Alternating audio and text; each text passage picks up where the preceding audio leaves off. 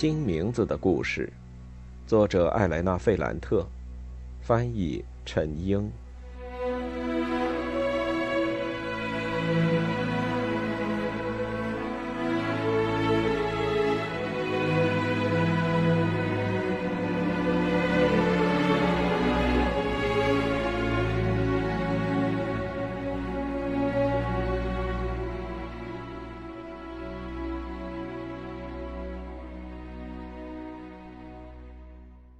一百二十四。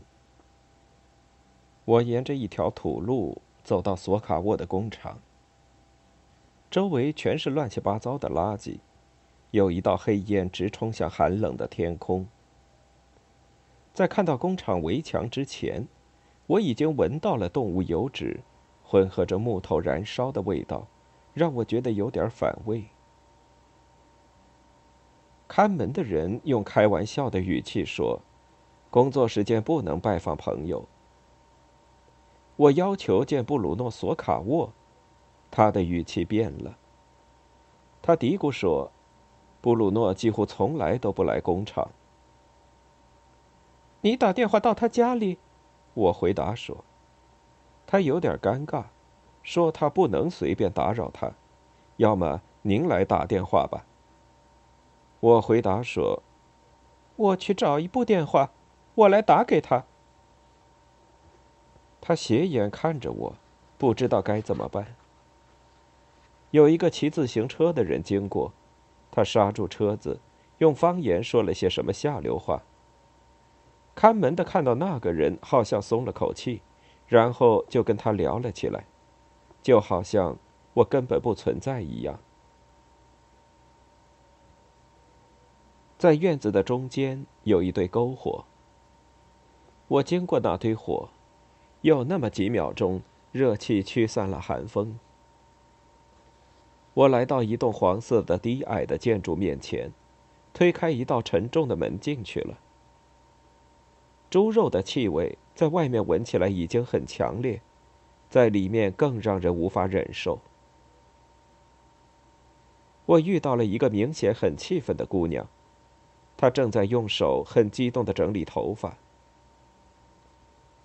我对他说：“请问。”他低着头走过了，走了三四步，然后停下来。“什么事儿？”他很不客气的问。“我找一个叫塞鲁罗的人，丽娜吗？”“是的。”“你去灌香肠的地方看看。”我问他在哪儿，他没回答就走了。我推开另一道门。有一阵更加恶心的肥油气息，夹杂着热气迎面扑来。这个地方很宽阔，有很多装满水的大盆，水很油腻，盆里的水汽中间露出很多黑色的身影。他们弯着腰在进行操作，动作迟缓，水一直漫到他们的腰部。我没有看到里拉。我问了一个人，他正趴在铺着瓷片的地方，那里有积水，他正在修理一根管子。您知道丽娜在哪儿吗？塞鲁罗，塞鲁罗，他在搅拌室。但刚才有人说他在灌肠的地方。如果您知道，那为什么要问我呢？搅拌室在哪里？向前一直走。灌肠的地方呢？在右面。假如您在那儿没找到他，那就到剔骨头的地方去找找，或是在冷藏室，他的岗位一直在变化。为什么呢？他笑了一下，有些欲言又止。他是您朋友吗？是的。那算了，我就不说了吧。告诉我吧。您不生气？不会。所有人都讨厌他呗。我按照他的指示向前走，没人拦我。那些男女工人都是一副非常冷漠的样子，甚至在他们开玩笑或者骂人的时候也是如此。他们的笑声、说话的声音，还有他们手上正干的活儿、难闻的气息。都好像距离他们自己很远。我来到了一群穿着蓝色大褂、头戴帽子的女工中间，她们正在处理肉，机器发出钢铁铿锵的声音，还有绞肉沉闷的噗呲噗呲声。但我没有看到丽拉。在灌肠的地方，工人把肉馅儿和方块肥肉塞到肠衣里，我也没有看到他。甚至在那些用小刀把肉剔出来的地方，工人手上的刀子很锋利，动作很快，让人觉得很危险。我也没有看到他。后来，我在冷藏室看到了他。他嘴里哈着白气，从冷冻室里出来。他和一个个子不高的男人在一起，用肩膀抬着一大块冰冻的红色肉块。他们把肉放在小车上，我看见他的一只手上绑着绷带，他正要进冷冻室。里拉，我喊道。他很小心的转过身来，用很不确定的目光注视着我。你在这儿干什么？他的眼睛看起来像发烧了一样，脸颊比往常更加凹陷。尽管如此，他还是看起来比之前强壮高大。他身上也穿着一件蓝色大褂，大褂外面有一件长大衣，脚上穿着一双军用鞋。我想拥抱他，但是我不敢，我害怕。我不知道为什么我害怕他在我怀里化为齑粉。是他过来拥抱了我，很漫长的一刻。我感觉到他身上潮湿的衣服，散发着比这个环境更糟糕的气味。来吧，他说：“我们别在这儿待着。”他对那个和他一起干活的人喊了一句：“就两分钟。”然后。他把我拉到一个角落。你是怎么找到我的？我就这么进来了。他们让你进来。我说我找你，我是布鲁诺的朋友。真好呀，这样他们就会觉得我给老板的儿子口交了。他们是不会让我安生了。你说什么？这儿就是这样，这里面到处都一样。你毕业了没有？是的，发生了一件更好的事儿，丽拉。我写了一本书，四月要出版。他脸色蜡黄，好像缺血，但他的脸还是一下子红了。我看到一丝红晕从他的脖子上升起来，蔓延到脸上，最后到眼睛边上。这时他眯着眼睛，好像担心火焰会烧到他的眼珠。他拉住我的一只手，吻了吻我的手背，然后是手心。我为你感到高兴，他低声说。我当时没有太注意到他的动作，还有他的感情，我的注意力被他浮肿的手和手上的伤口吸引，有旧伤，也有新伤。有一个新伤在左手大拇指上，伤口边上有点感染。我想象在右手的绷带下有一道更严重的伤口。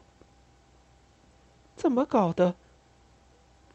他马上把手抽了回去，放在衣服口袋里。没什么，从骨头上剔肉会伤到手指。你要剔肉吗？他们想让我干什么我就干什么。你跟布鲁诺说说吧。嗨，布鲁诺比所有人都禽兽。他出现在这里，就是想看看可以在仓库里上水。丽拉，这是事实。你还好吗？我很好，在冷冻室他们会多给我十里拉做冷冻补贴呢。那男人喊道：“塞鲁，两分钟过去了，马上来。”他说。我小声说：“奥利维耶罗老师死了。”他耸了耸肩。然后说：“他病得很重嘛？这是迟早的事儿。”我看到那个推着小车的人开始变得不耐烦，我马上说：“他让人把蓝色仙女寄给我了。”蓝色仙女是什么？我看着他，想明白他是不是真的想不起来了。我觉得他是真诚的。是你十岁时写的那本书呀，书。我们当时是这么叫的。莉拉抿了抿嘴唇，她摇了摇头。他很紧张，担心工作出什么问题。我的出现真的是不合时宜。我想我该走了。他说：“已经过去很长时间了。”他颤抖了一下。“你发烧了吗？”“没有。”我从包里拿出几页纸，递给了他。他接过来，认出那是他写的，但没有表现出任何激动。我以前就是个自负的小孩，他嘀咕了一句。我马上否认了他的话。这个故事，我对他说，现在看起来也很棒。我重新读了一下，我发现我一直都记着它呢，虽然我自己都没有察觉。我的那本书就是从这里来的，从这些蠢话里来。他笑得很大声，也很不安。那选择印这本书的人就是个疯子。那男人喊道：“我在等你呢，赛罗。”你真他妈烦！他回答说。他把那几页纸放在口袋里，挽着我的胳膊，我们向门口走去。我想，为了他，我多么精心的打扮，费了这么大力气才到了这里。我以为我们会哭，会说些知心话，会辩论，会度过一个非常美好的早晨，相互坦白和好。但结果就这样，我们挽着胳膊走在一起。他穿得很臃肿、肮脏，而且憔悴不堪，而我穿得像富人家的小姐。我对他说：“小李诺很漂亮，也很聪明。”我说了他邻居的好话。我问他恩佐怎么样。他很高兴我表扬了他的孩子。他也说了女邻居的好话，但他提到恩佐的时候，整个人都神采飞扬，变得很爱说话。他人很好，他说，脾气好，无所畏惧，非常聪明，晚上学习很努力，他懂得很多东西。我从来没听他这么说过任何人。我问，他在学点什么呢？数学，恩佐吗？是啊，他读了一篇关于计算机的文章，或者是看了一个广告，我不记得了。然后就对计算机产生了狂热的兴趣。他说，计算机不像我们在电影里看到的，上面有很多彩灯，开关的时候会发出哔哔的声音。他说，计算机是一种语言。语言。他的眼神看起来很敏锐。就好像他非常了解这种语言，不是我们写小说的语言。他说：“让我不安的是他藐视小说语言的那种语气，更让我不安的是他说了那句话之后的笑声。都是程序的语言。晚上孩子睡着之后，恩佐就会开始学习。他的嘴唇很干。”因为寒冷的缘故，已经裂开。他满脸疲惫和憔悴。尽管如此，他还是很自豪地说：“他开始学习了。”我明白，尽管他用的是第三人称单数，但我知道，肯定不是恩佐一个人对那东西产生了兴趣。他学习，那你做什么呢？我陪他学呗，他很累，一个人学的话，很快就睡着了。我们一起学会很愉快，一个人提问题，另一个人接一句。你知道什么是图表吗？我摇了摇头。他的眼睛眯成一道缝。他放开我的手臂，要把我拖入他现在着迷的那个世界。在院子里。篝火的气味，还有动物油脂、肉和筋混合的味道，还有莉拉的厚外套和蓝色大褂里的味道。裂开的双手，凌乱的头发，苍白的脸上一丝化妆的痕迹都没有。他又恢复了活力，充满能量。他说：“任何事情都简化为真与假的交替。”他提到了布尔代数，还有其他东西，都是我一无所知的事。尽管如此，他的语言还是让我着迷。当他说话时，我仿佛看到晚上在那所破房子里，孩子在一个房间里睡觉。我看到恩佐坐在床上，在电力机车厂忙碌一天之后，满脸倦容。我看到他在煮肉盆周围剃了一天的肉，或是在零下二十度的冷藏室忙了一天之后，和他一起坐在被子上。我看到他们俩在一道强光之中。他们都牺牲了睡眠。我听见他们的声音，他们做图表练习，训练自己，把世界上所有多余的东西都去掉，把每天的行为都进行简化。通过两个真实的值，零和一来表示。在那简陋的房间里，他们说着深奥的话，很小心的交谈，就是为了避免吵醒小李诺。我意识到，我满怀傲气的来到那里，我信心十足，而且充满感情。我走这一趟，主要是想向他展示他失去了什么。而我又赢得了什么？在我出现时，他就已经意识到这一点。现在他是冒着和工友产生冲突，还有被处罚的风险。他采取的对策是向我解释，我并没有赢得什么，在这世界上，没有什么可赢取的。他的生活中充满了各种或好或坏的事。惊心动魄的事，跟我经历的一切相比，毫不逊色。时间只是毫无意义的过去，偶尔见见面很美好，只是为了听一下另一个人的脑子里疯狂的声音，还有这种声音在另一个人脑子里的回响。你喜欢跟他生活在一起吗？我问。是啊。你们会生孩子吗？他做了一个表情，装出一副愉快的样子。我们又没有在一起，没有吗？我没想法。那，他呢？他等着我。也许你觉得他像一个哥哥。也不是，我喜欢他。那是怎么回事呢？我也不知道。我们在篝火前停下。他指着那个门卫说：“你要当心那个人。”他说：“你出去的时候，他会说你偷了香肠，找借口搜身，其实就是为了摸摸你。”我们拥抱了一下，亲吻了脸蛋。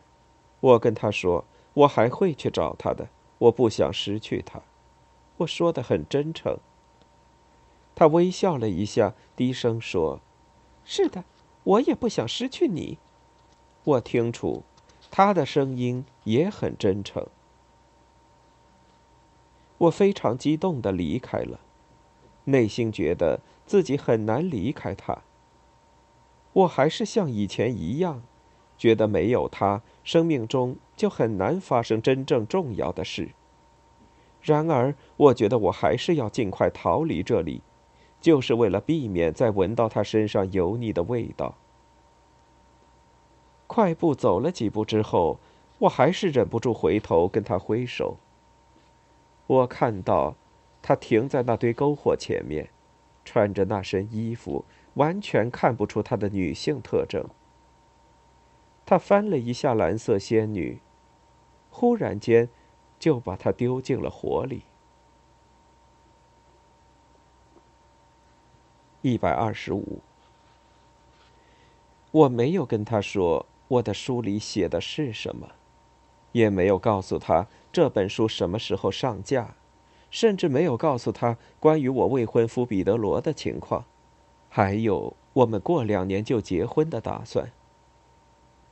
他的生活对我的冲击太大了，我用了好几天时间才缓过神来。我清楚的感受到自己的现实。我彻底让我回归自己，到底是哪个自我？那本书稿有一百三十九页，加厚的纸。我写在笔记本上的字，现在被印成了签字，这让我觉得新奇和陌生。我一连几个小时都在重读和修订这本书。外面天气很冷，寒风从门缝、窗缝里钻进来。我坐在厨房的桌子前。詹妮和艾丽莎也在那张桌子前学习。我母亲在我们周围忙碌。让我吃惊的是，她的动作小心翼翼，生怕搅扰了我们。很快，我又去了米兰。这一次去是我人生第一次坐出租车。那个秃顶编辑忙了一天，一直在做最后的修订。他最后对我说。我给您叫一辆出租车。我没法拒绝。我坐火车从米兰到了比萨，在比萨车站，我看了看四周，想：为什么不呢？我要当一回阔太太。我回到那不勒斯，到了加里波第广场时，我又动了这个念头。我觉得。坐着出租车，舒服的坐在汽车后座上，到达我们的社区，到达我家大门前，一个专用司机会下来给我开车门，那真是很有面子。但后来，我还是坐公共汽车回去的。我觉得我做不到。但是，我身上应该有某种东西让我与众不同。我跟艾达打招呼，他正推着女儿在外面散步。他漫不经心的看了我一眼，然后走了过去。但后来他停了下来，向后退了几步，对我说：“你看起来真精神，我都没认出你，你变成另一个人了。”我当时很高兴，但我很快就觉得难过。成为另一个人，有什么好处？我要做之前的自己，受到莉拉、院子、丢失的布娃娃、唐阿奇勒，还有一切的牵制。那是唯一可以让我真正感受到发生的事情的方式。从另一个角度来说，我很难抵御那种变化。在那段时间里。我的变化要比在比萨上大学那些年的变化还要大。春天的时候，那本书出版了。这要比我的大学毕业更加重要，它赋予了我一个新的身份。我把一本新书展示给我的母亲、我的父亲，还有我的弟弟妹妹看，他们默默的看了一下。但没人翻阅里面的内容。他们带着一种不敢相信的微笑，就像警察局的人面对着一张假文件。我父亲说：“这是我的姓氏。”但他说这时，并没有带着很满意的语气，就好像忽然间他不是为我感到自豪，好像是发现我从他的口袋里偷走了钱。过了几天时间，出现了最初的一些评论。我很不安地翻阅着这些评论，任何轻微的批评都让我很受伤。我大声地给家人读那些溢美之词。我父亲脸色明朗起来。艾丽莎开玩笑说：“你应该签莱农这个名字，艾莱娜难听死了。”那些天。我母亲急忙买了一本影集，并且开始在报纸上搜集那些关于我的文章。有一天早上，她问我：“你男朋友叫什么？”他知道我男朋友的名字，但他一定有什么话要对我说，要先从这里说起。他叫彼得罗·艾罗塔。所以，你将来也会姓艾罗塔？应该是吧。假如你将来再写一本书，封面上会写艾罗塔吗？不会。为什么？因为我喜欢艾莱娜·格雷科这个名字。我也喜欢，他说。但他从来没有看过我的书，我父亲也没有读过，我的弟弟妹妹，佩佩、詹妮和艾丽莎都没有。刚开始，整个社区没有人看我写的书。有一天来了一个摄影师，他让我在小公园里待了两个小时。沿着大路，然后到隧道口，不停的给我拍照片。最后，这些照片中的一张出现在了晨报上。我想着可能会有人在路上拦着我，或出于好奇会去读我写的东西，但是没有人看。包括阿方索、艾达、卡门、吉奥拉和米凯莱·索拉拉。米凯莱并不像他的哥哥马切罗那样什么书都不看。没人对我说：“你的书很好”或是“你的书很烂”，他们只是很热情的跟我打个招呼，就走过去了。在米兰的一家书店，我第一次遇到我的读者。我很快发现。这次见面会是阿黛尔·艾罗塔坚持要组织的，他远程负责这本书的推广，还专门从热那亚去了米兰。他经过我住的宾馆，整个下午都在陪着我，尽量让我平静下来。我的手一直发抖，我很难控制自己，我觉得嘴里发苦。尤其是我很生彼得罗的气，因为他在比萨忙别的事。没来米兰。玛利亚·罗莎住在米兰，在读者见面会之前，她赶来见了我一面，非常热烈的祝贺了我，然后就有事不得不走了。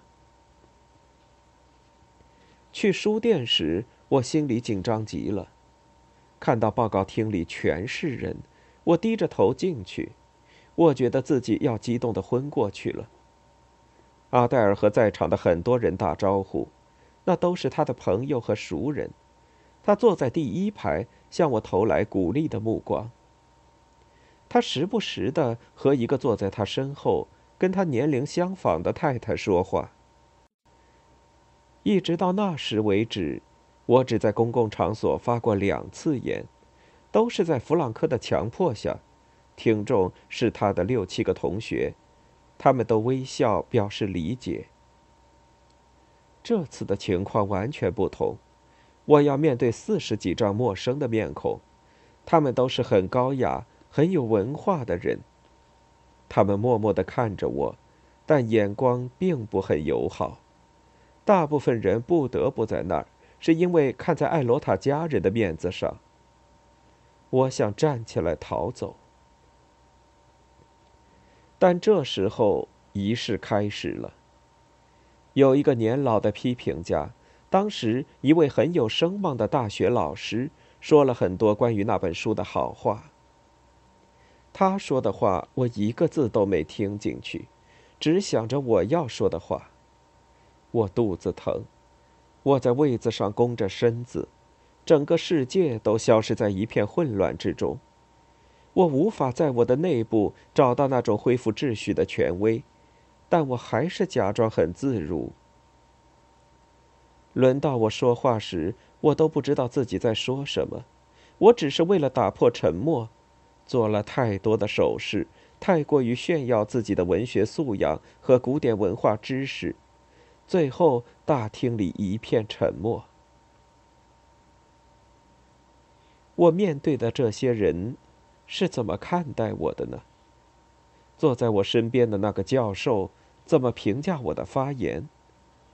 阿黛尔，在他柔弱的女性外表下面，是不是已经在后悔支持了我？当我看向他时，我马上发现我是用乞求的目光在注视他，渴望他的认可。这一点让我觉得非常羞怯。这时，坐在我旁边的那个教授用手抚摸了一下我的胳膊，就好像让我平静下来。他让在场的人提问。很多人都尴尬地盯着自己的膝盖或是地板。第一个开始说话的人是一个戴着厚眼镜的男人，年纪比较大。在场的人都知道他是谁，但除了我。只是听到他的声音，阿黛尔就做了一个很不耐烦的表情。那男人说了很久出版业的堕落，说现在出版东西就是考虑赚钱。而不是文学性，批评家还有报纸副刊随波逐流，唯利是图。最后，他才谈到我的书，开始用比较嘲讽的语气，然后他提到了那些比较大胆的性描写，他明显用了一种带有敌意的语气，我的脸一下子红了。我没有回答他的问题。只是泛泛而谈，离题万里。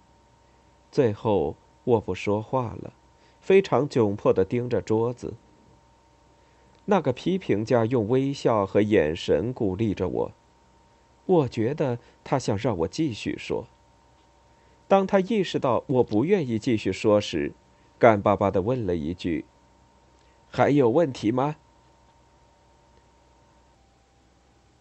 在大厅的尽头。有人举了手，请讲。